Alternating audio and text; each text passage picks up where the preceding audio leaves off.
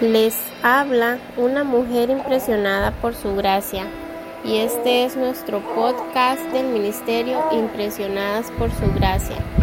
Estás escuchando Reto de Lectura 365, una mujer impresionada por la palabra. Día 189, 8 de julio Hoy leemos Proverbios capítulos 22 al 24. Instruye al niño en su camino, y aún cuando fuere viejo no se apartará de él.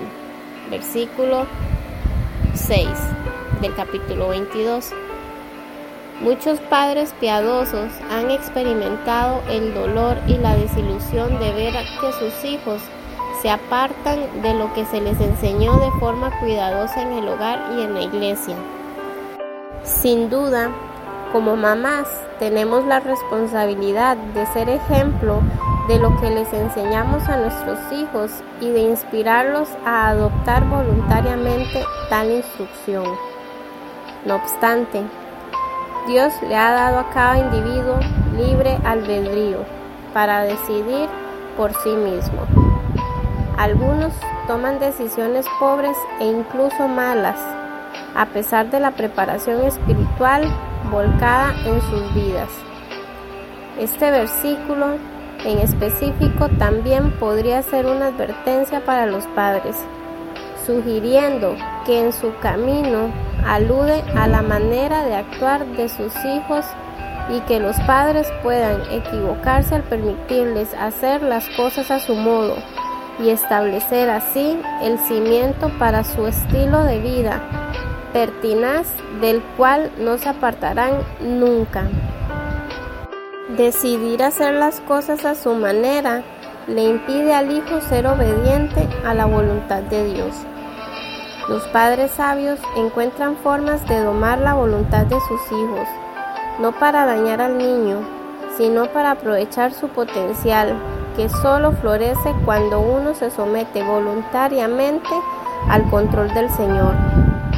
Permitir que un niño siga su inclinación natural hacia el pecado en lugar de reconducirlo hacia un camino de obediencia lo priva de la disciplina externa que necesita para moldear su autodisciplina interior. Hebreos capítulo 12 versículo 11. Una motivación positiva es parte del proceso, así como lo es el ejemplo de un buen comportamiento. La vara de la corrección, capítulo 22, versículo 15, es el método de Dios para tornar la obstinación y la autonomía del niño en obediencia sumisa a los padres y al control del Señor en su vida.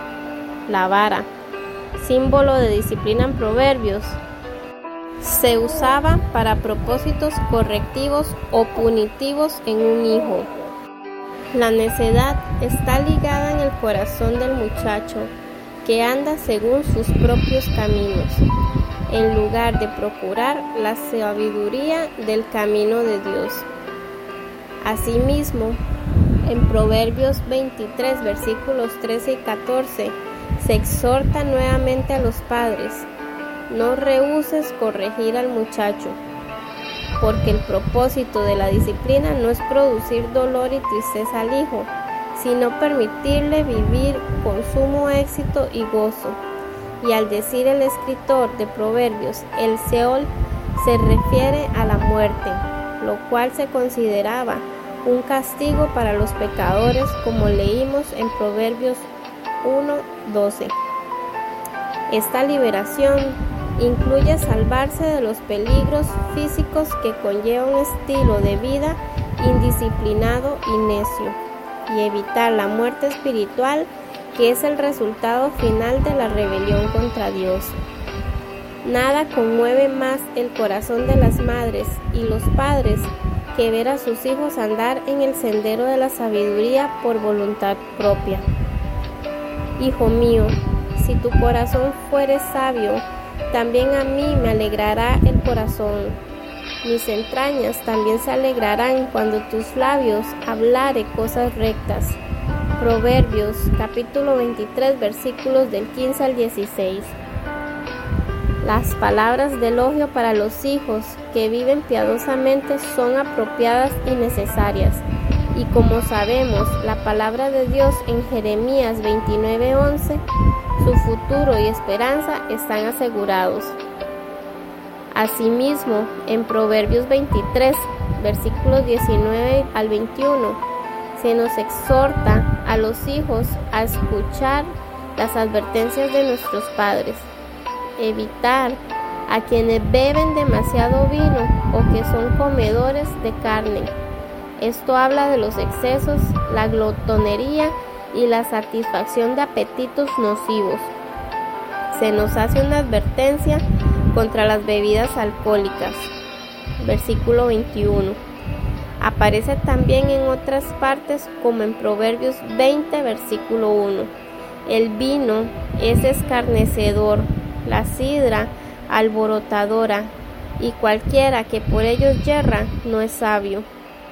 De la misma manera, enfatiza el sueño que alude a la pereza y la vagancia, las cuales, por cierto, llevan a la pobreza.